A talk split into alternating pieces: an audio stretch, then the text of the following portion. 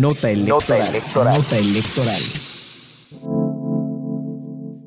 En el marco de la distritación federal y local que realiza el INE para actualizar la cartografía electoral del país conforme a los resultados del Censo de Población y Vivienda del INEGI de 2020, en un mensaje en sus redes sociales, el consejero presidente del INE, Lorenzo Córdoba, dijo que los trabajos en la materia siguen avanzando y destacó que hace unos días el Consejo General aprobó la nueva distritación local del primer bloque de entidades que comprende a Campeche, Coahuila, Colima, Chihuahua, Ciudad de México y Puebla. Que ya cuentan con la actualización de su mapa electoral local. Destacan tres datos en este primer bloque. Primero, las seis entidades mantuvieron el mismo número de distritos uninominales locales que tenían en la distritación anterior. Segundo, todos los distritos trazados en el ejercicio de distritación de este año quedaron dentro del rango poblacional establecido para cada entidad. Y tercero, dos de los seis estados incorporaron nuevos distritos indígenas. Campeche pasó de 3 a 13 y Puebla de 4 a 7 distritos indígenas sin que ello afectara el total de distritos de dichas entidades. Recordó que los trabajos de redistritación buscan mantener el equilibrio poblacional para contar con una mejor representación. Los distritos electorales son unidades territoriales en las que se eligen las diputaciones, tanto de la Cámara de Diputadas y Diputados Federal como de los congresos locales en cada entidad federativa.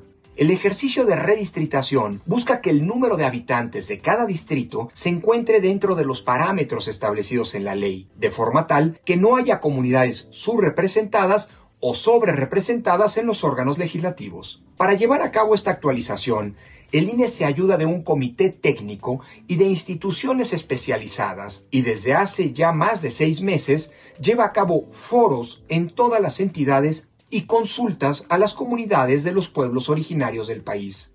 Subrayó que antes de que concluya 2022, el Consejo General del INE aprobará la distritación local de 26 estados más y la nueva distritación federal. Con lo que la cartografía electoral nacional se habrá actualizado para garantizar el principio de representatividad y dar certeza y equidad a los comicios que se desarrollen en la próxima década. De igual forma, el INE continuará con los foros informativos y las consultas a las comunidades indígenas en aquellos estados en donde no ha concluido este proceso.